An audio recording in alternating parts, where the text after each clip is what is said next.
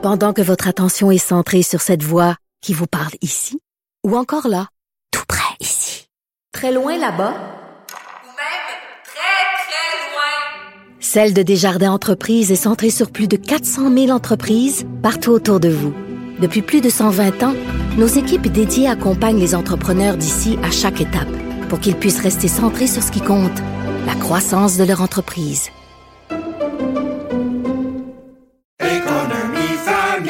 Ici Ricardo. Et Émilie, marchand d'IGA. On a envie de vous inspirer à bien manger. À moins de 5 la portion. Suffit de repérer les produits valeurs sûres et de les cuisiner avec une de nos recettes. Les valeurs sûres, c'est bien pensé, hein? Bien sûr! Détails sur IGA.net. Ne vous laissez pas berner par ces prises de position saisissantes. Geneviève Peterson est aussi une grande sensible. Vous écoutez Geneviève Peterson. Joseph Facal qui chroniquait ce matin dans le journal de Montréal euh, sur la réalité des personnes trans dans le monde du sport. Euh, puis vraiment, euh, c'est comme un débat qui refait surface. J'imagine que c'est en lien avec l'avènement des Jeux olympiques de Pékin en 2022. Euh, cette idée là que c'est pas juste, euh, qu'il y a des gens euh, qui sont trans, qui sont dans entre guillemets les mauvaises équipes, euh, et on parle beaucoup des athlètes trans féminines. Donc je me suis dit, hey, belle occasion de parler euh, de la communauté trans et du sport avec une personne qui connaît vraiment son affaire. On est avec Guylaine Qui est co-directrice du Centre de recherche canadien sur l'équité des genres en sport, prof titulaire à l'Université Laval et présidente d'Égale Action. Madame Demers, bonjour. Oui, bonjour. Bon, euh, c'est un sujet qui est compliqué quand même, là, euh, puis qui non plus se réglera pas en une chronique de 12 minutes. Là.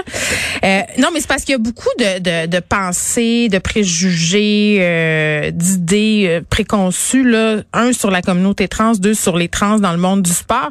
Mais en partant, là, donnons-nous quelques chiffres. Là. Je lisais des articles là, en 2018, euh, on, on estimait 0,5% de la population canadienne, là, la, la, la quantité de personnes transgenres, là, 680 000 personnes. Ces chiffres-là, quand même, avaient été débattus. Il y a des scientifiques qui disaient que c'est- c'était peut-être un petit peu plus. Là, on parlait de 3-4 en, en 2021, est-ce qu'on a des chiffres sur le pourcentage de la population canadienne qui serait trans? On n'a pas de chiffres. Ben, en fait, les chiffres, euh, on va avoir le, le dernier recensement canadien où là, on espère avoir euh, une idée un petit peu plus claire euh, parce que là, maintenant, dans le recensement long, en tout cas, on avait, on posait ces questions-là d'identité de genre. Que Actuellement, effectivement, les chiffres que vous avez donnés, c'est ce qu'on a dépendamment des études. Ça va de 0,5 à 3-4 Je dirais que c'est la même chose si on regarde pour la communauté euh, homosexuelle, par exemple. Dépendamment des études, ça va de 10 à 38 Tu sais, des gens qui s'identifient non hétérosexuels. Je comprends. Et ce qu'il faut comprendre, c'est qu'avec ces populations-là, il y a encore euh, beaucoup de stigmates et il y a des gens qui n'osent pas, même dans des sondages ou dans des études, s'identifier. Fait qu'on OK. ne sait jamais si les chiffres qu'on a sont exactement tu sais, 100 euh, justes. Là. On Fait peut se dire, euh, on, peut se dire en partant, Madame Demers, que c'est peut-être un petit peu plus que qu'est-ce qui est dit Oui, euh, par rapport à, dit, à- à cette raison-là. Bon, il y a les Jeux olympiques, il y a le fameux projet de loi 2 aussi là, qui a fait beaucoup jaser ces derniers temps. Là, je pense que c'est pour cette raison-là qu'il y a beaucoup de chroniqueurs qui agitent le spectre des trans dans leurs chroniques. Faisons le tour un peu là. Dans le sport, il y a la question euh, des trans, mais il y a aussi la question des personnes non binaires. C'est pas la même affaire du tout là.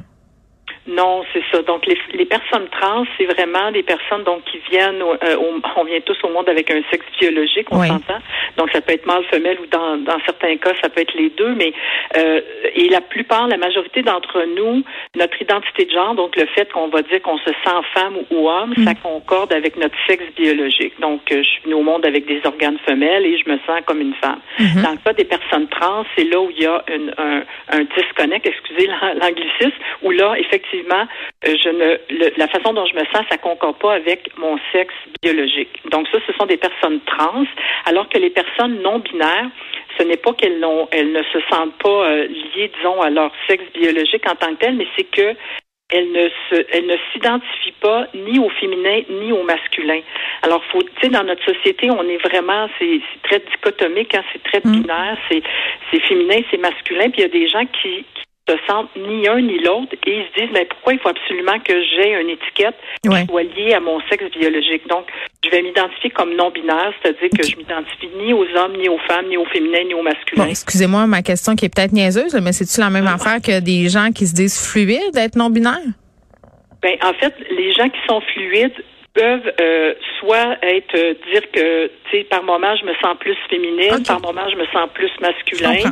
Euh, puis, mais euh, il y a des personnes qui sont non binaires, qui seront pas nécessairement fluides. Ils vont pas dire euh, je pense du féminin ou du, masculin. Je suis vraiment ni un ni l'autre. En fait, je veux pas cette étiquette-là. OK. Je me reconnais pas là-dedans. Bon, là, là c'est beaucoup plus clair. Bon, euh, merci pour ça.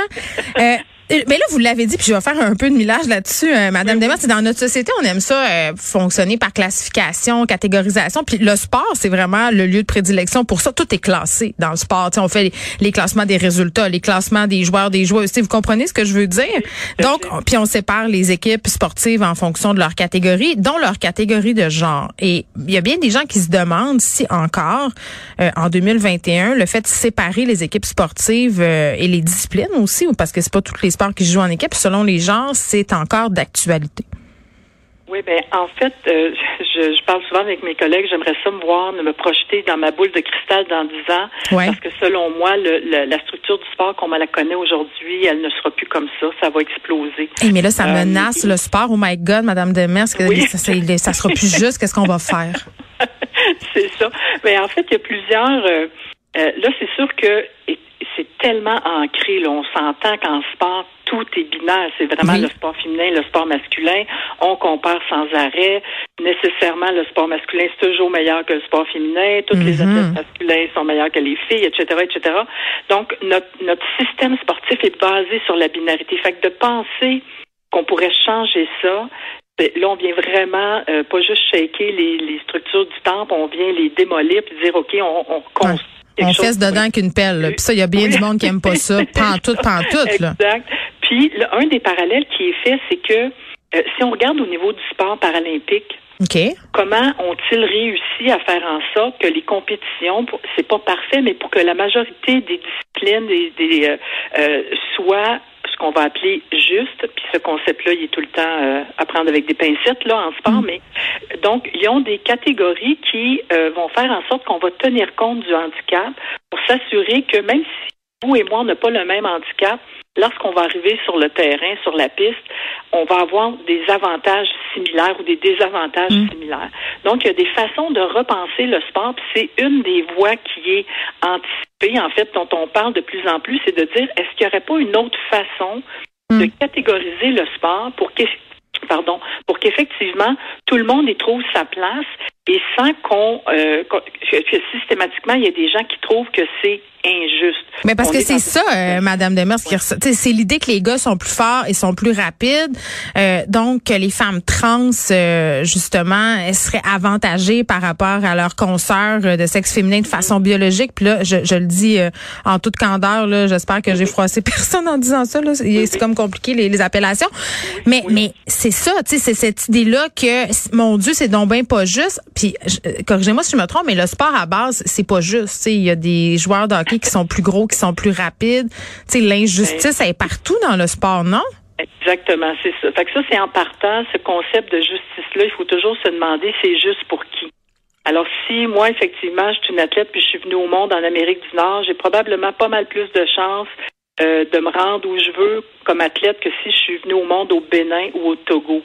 Euh, donc, cette notion de justice, elle est partout. Tu sais, euh, au basketball, si je mesure 7 pieds, ben je m'excuse, mais c'est un avantage. Fait qu'on va vrai. faire pour les 5 pieds 8 et moins, puis les Oui, mais on parle des hormones, là. On dit, OK, aux Olympiques, on fait des tests d'hormones. Puis en même temps, je me dis, Madame Demers, tu sais, les athlètes trans, ils ne tuent tant que ça. C'est pas comme si c'était la grande menace non plus, là. Mais ça, c'est, vraiment contente que vous abordiez ce point-là parce que quand on en parle, il y a vraiment un, un- un- discours qui est très, très euh, transphobe. Donc, des gens qui, tout à coup, vont dire on met en péril le sport féminin. C'est comme s'il y avait euh, 250 000 athlètes masculins qui demain vont décider d'aller compétitionner du côté des femmes pour gagner des médailles. Tu sais, c'est, c'est tellement absurde. C'est comme un épouvantail qu'on agite, mais dans quel but? C'est comme, un, on dit, il y a un lobby trans, il y a un lobby trans qui veut s'immiscer partout, même aux Olympiques. Je veux dire, mais à quel point? Je veux dire, c'est, c'est passé comme si on fait un gros problème de société avec, avec des gens qui sont une minorité qui veulent juste genre, vivre leur vie. Tu sais, ils demandent pas des exceptions, ils veulent juste faire partie de la société. Oui, tout à fait. Puis ce que je trouve vraiment dommageable aussi, c'est que les gens, tu sais, je comprends que c'est un débat qui est extrêmement polarisé, où les émotions prennent souvent le dessus euh, sur les, données qu'on a, les données probantes en recherche, ce qu'on sait de, la participation des femmes trans en sport. Puis à ce jour, je m'excuse, mais il n'y a pas de femmes trans qui ont gagné une médaille aux Olympiques. Là. Euh, tu sais, euh, euh, Laurel Harburg, la, néo-zélandaise qui est en haltérophilie, qui avait fait tout un plat parce qu'elle elle allait représenter la Nouvelle-Zélande. Mm-hmm. Elle n'a même pas levé sa barre une fois, là. Elle n'a même pas passé la première ronde. C'était fini. Fait que ce fameux avantage-là, là, c'est, c'est, une chimère. Oui, en fait, ben, c'est que le, il y a certes, parce que c'est ça, cette notion d'avantage-là, elle est tellement euh, mon Dieu, subjective. Euh, puis si on regarde au niveau des athlètes, des femmes trans, mais on essaie de trouver effectivement cette, euh, ce critère-là qui serait supposément objectif pour dire, ben oui, on est capable de prouver hors que de tout doute qu'une femme trans a un avantage indu. Puis à ce jour, on n'a pas été capable de le prouver. Donc un, il y a très peu d'études, puis on le comprend parce que c'est une petite population. Exact. Alors, on a très peu d'athlètes, des femmes trans avec qui on peut faire des études, et ce qui fait que nos résultats, ils sont pas euh, cohérents d'une étude à l'autre. On n'est pas capable de dire, c'est clair, il y a un avantage, mm. toutes les femmes trans gagnent toutes les compétitions. Alors, d'un point de vue scientifique, on n'est pas capable ben, de le prouver encore aujourd'hui.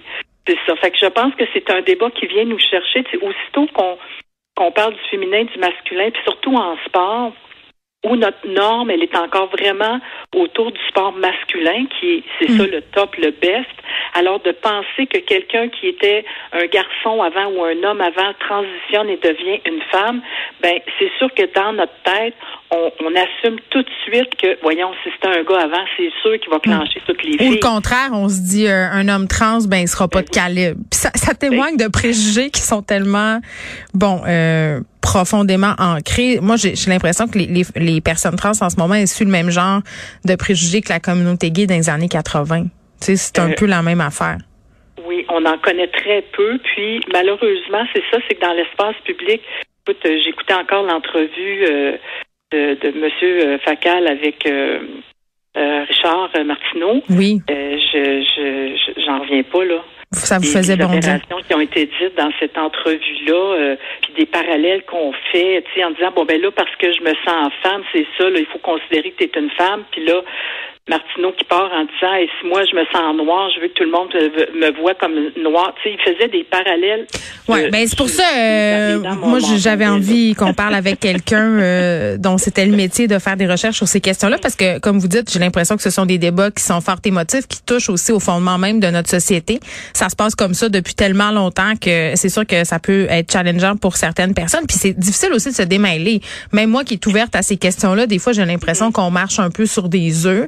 Euh, puis j'ai de la misère à comprendre certaines réalités. Donc, je trouve ça toujours le fun d'aller vérifier avec des gens dont c'est le métier, c'est quoi exactement la situation avec les athlètes trans. Et vous avez euh, très bien répondu à mes questions. Guylaine Demers, merci qui est co-directrice du Centre de recherche canadien sur l'équité des genres en sport, qui est prof aussi titulaire à l'Université Laval et présidente d'Égal Action.